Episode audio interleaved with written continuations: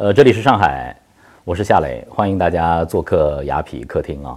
今天的雅痞客厅呢，我请到了一位我一直想请的朋友，誓言，誓言，出来吧。哇，你这也太神秘了吧！来来来，欢迎来到雅痞客厅，真不错，哈哈。你终于来了，这张位子一直为你留着。哇，谢谢谢谢谢谢。呃，给你泡了咖啡啊。呃，我干这个事儿已经呃四个月了，嗯，其实一直在关注呢。我就特别想把你请到雅痞客厅来，但是我的那个朋友们就说啊，这雅痞客厅好像是个男性社群啊，你把你的闺蜜瞪过来，到底聊什么呀？你我也在想这个问题。其实，当你给我发出邀请的时候，我想，就闺蜜这个能聊一期节目吗？更何况我对闺蜜这个称呼还一直要打一个疑问。是吗就是包括第一次，我记得陈荣朋友圈请咱们俩去说聊一聊你的男闺蜜。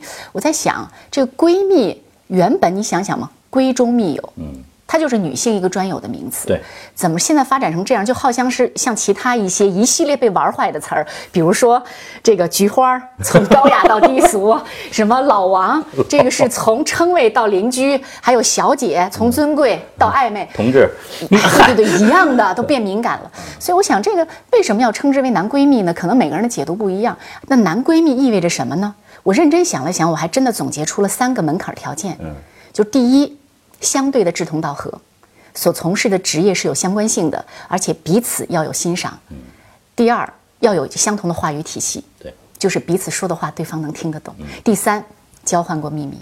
那这个呢，肯定不是单向的，只是说哇，我告诉你，像垃圾桶一样，一有事儿就来向你倾吐，而是说两个人都认为对方重要到可以在最关键的时候，嗯，把自己也许都不愿意告诉其他朋友的话题跟他进行分享。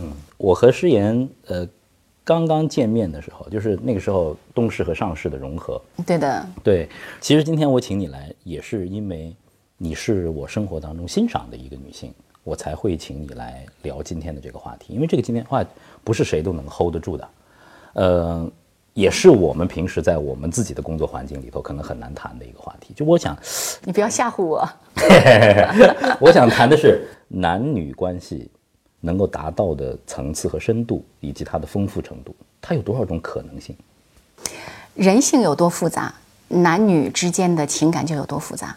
你要说男女之间层次丰富到什么样的程度，其实是这样：你越珍惜，越在乎，你可能越懂得距离的重要性。是这个就是一个呃很多的朋友可能会觉得很很难把握的地方。有的人说就是男女之间的这种关系啊，爱情啊这种关系，爱是什么呢？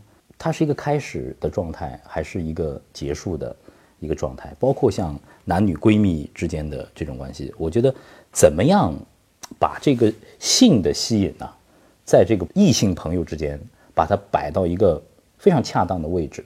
你知道，你在我面前可能就是说说这话，有可能会影响到你的这个卓然的女性魅力啊。No，我知道我在你面前是无性别的，对的因为我是女汉子。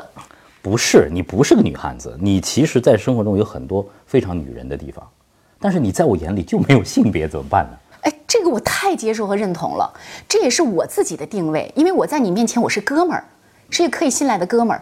但是，嗯、不是在那个《礼记》当中有句话吗？说饮食男女，人之大欲存焉。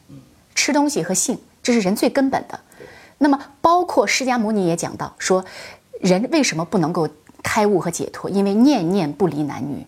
再后来到弗洛伊德，任何事情都可以用性来做解释。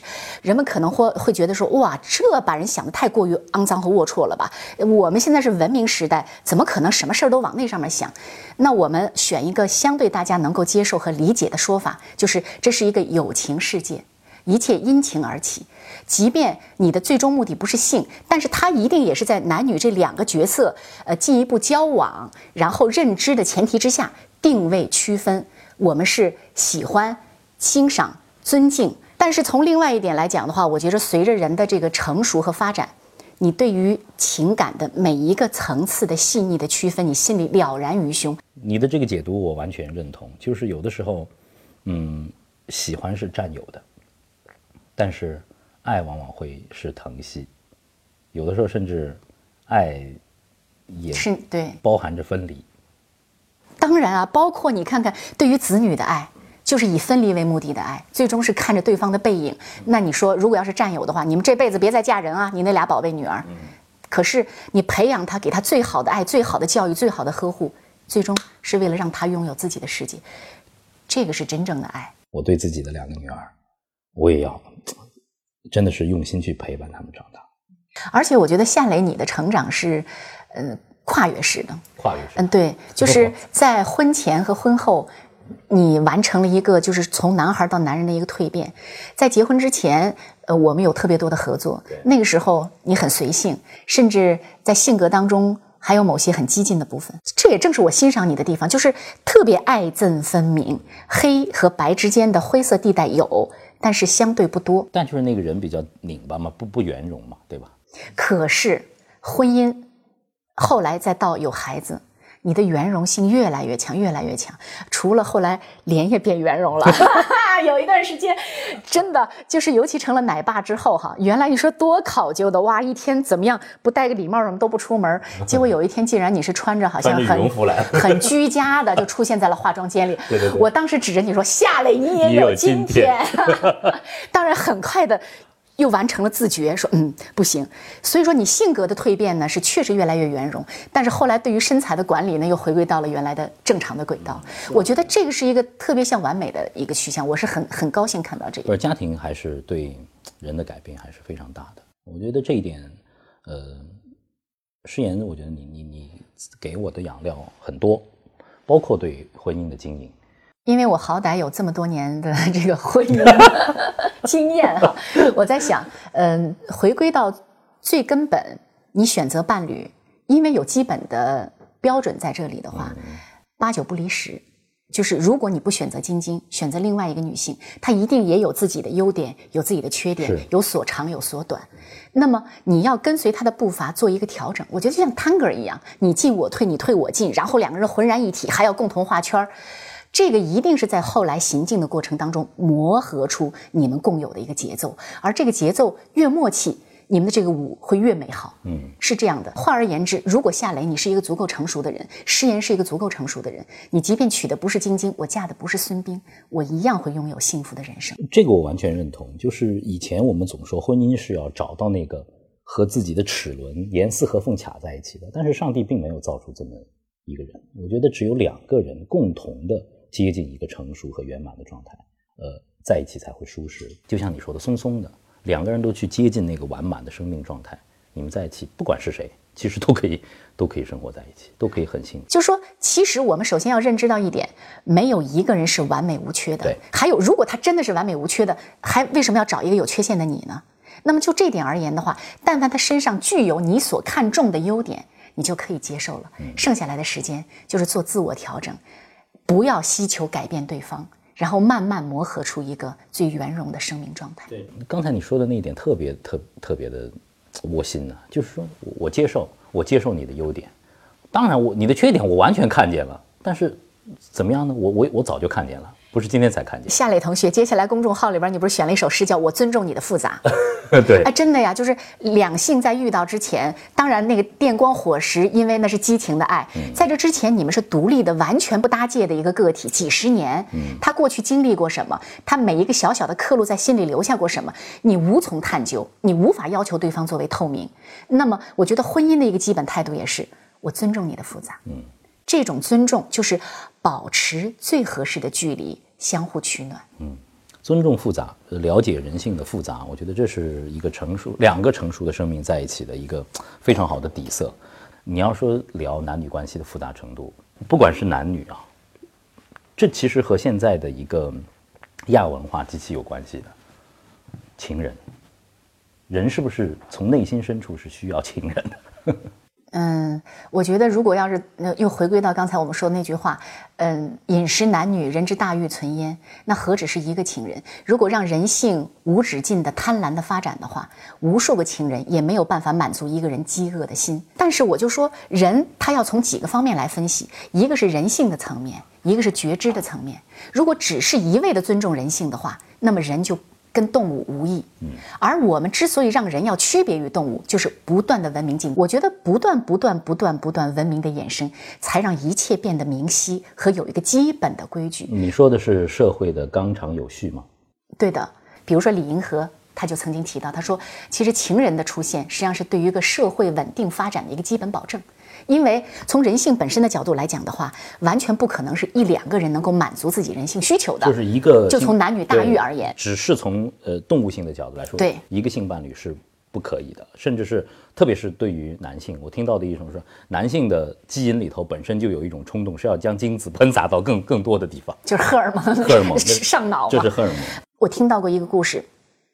嗯，有一个女性，她呢就是集中华传统美德于一身，照顾自己的老公。老公呢最后是在结婚之前是健康的，结婚之后他就瘫痪在床。那么她一个人照顾这样一个家是非常辛苦的，但是她要离丈夫而去呢，又是有违道德的，怎么办呢？最后她选择的是带着自己的这个老公和另外一个，也就是所谓你讲的情人住在一起。那这种是应该谴责的呢，还是应该鼓励的呢？我觉得我为她击掌叫好。嗯。因为她没有背弃道德，但同时他又满足了人性的需求。我记得有一次我是去去巴黎，我的一个朋友，他说：“你有兴趣去看一看换妻俱乐部吗？”我是这个俱乐部的成员。哦吼。他说我们在一年里头有一次机会可以带会员之外的人进去，我就去了。其实，在法国很很市很市中心很漂亮的一幢公公寓里头。但接下来发生的一切让我觉得是对我彻彻底底的震撼。就是一个老先生，他就很虚弱，他的太太其实年纪也也不小了，可能应该是六十朝上。那个老先生把他的太太的头放在自己的腿上，然后抚摸着他太太的白发。这个时候，一个年轻的小伙子在跟自己的太太做爱。我当时看的这个，我我是我我想我想哭啊。你知道吗？我觉得那那一刻，他很爱自己的妻子，我也明显看到那个老先生上脸上的泪水。你能想象吗？这个我突然间有点消化不了，因为这个画面太具有冲击力了。是是很有冲击力。因为只是通过描述的话，我还很难跟你感同身受。但是看到你这么感动的目光，我又觉得那一刻估计是带给你很大震撼。这个我让我震撼的是人人的复杂，就是嗯人在一起相处的复杂。嗯，我想到张爱玲说的那句话，说生活就像一袭华丽的袍，上面爬满了虱子。嗯，其实，就是你所能够看到的。书上记载的，现实中能够在荧幕中仰视到的那些人，其实他们也都是普通人。如果在光鲜亮丽的背后去探索他们的每一点细枝末节，你会发现，也许就像张爱玲所说的，就是华丽的袍上面爬满了小生物，并不是像你想象的那么的纯粹和完美。所以说，这也是一个现实和理想的一个距离。就一方面，人们在不断的说那样。可能是更完美的人生，那样我们更趋向于文明。我们要对这个文明的进程，哪怕不贡献多么大的力量，我们微微的助推就是蝴蝶扇扇翅膀。但是，可能在现实生活当中，喊着口号的这个人，也许他在行着苟且之事。但是这矛盾吗？这本身就是人性的复杂性。我觉得，首先作为一个成熟的人，有一个最基本的一个状态就是。接受一切复杂的存在，还是那首诗，我尊重你的复杂。这个尊重不仅仅是在爱情当中的尊重，也是对整个社会存在的尊重。的确，就是我自己，就是我们当，就是因为这现在也是中国发展了，我们有更多的机会走到世界上，看到更多的不同。其实我现在也在教自己的孩子，虽然他们还很小，我也希望他们能够看到更多的不同，然后呢，真的理解不同。最终，如果他们能够接纳不同，还要去融合不同，那就太棒了。呃，雅痞的价值观还是不要去抗拒所有的不同。我我可以不做，但我尊重，我尊重。其实包括包括同性恋。我们这个社会当进入到一定程度的时候，我觉得也应该尊重和包容。所以说，今天我们在这儿讨论关于这个情感的问题，方方面面罗列在这儿，看到了人性的复杂。我特别喜欢你说那个不同，其实没有好坏。只有不同。如果当我们以好坏来给它进行区分和定义的时候，那又是人类走向了一个狭隘的一个认识偏见。而我们相信和存在，就是接受它的不同，包括对于孩子的教育，告诉他世界就是这样的，你有选择的自由，但是这个选择自由的前提下是你要对自己有一个基本的衡量，从心所欲，关键最后三个字不逾矩。不逾矩。其实身边很多朋友，就是现在我们的身边的朋友，大多数都有自己的小朋友。然后诗言和孙膑也是特别特别喜欢对的，孩子的朋友。我觉得我们的所有的孩子都都都是诗言和孙膑的，呃，都可以叫他干妈的。但是你们并没有要自己的孩子。好，呃，身边也有朋友催你，我从来甚至豆豆还说，如果你要考虑生的话，我就生二胎。我是从来不催，因为我深深的知道你说的那个就是离幸福还有一点点，差一点点，花还没有开的时候的那种感觉，我我我全然尊重。那说到这儿呢，我又想到了那个，嗯，孔雀公主杨丽萍曾经说的一句话，她不是没有孩子吗？人家问她说，那你有没有觉得遗憾啊，或者对你的这个选择怎么看？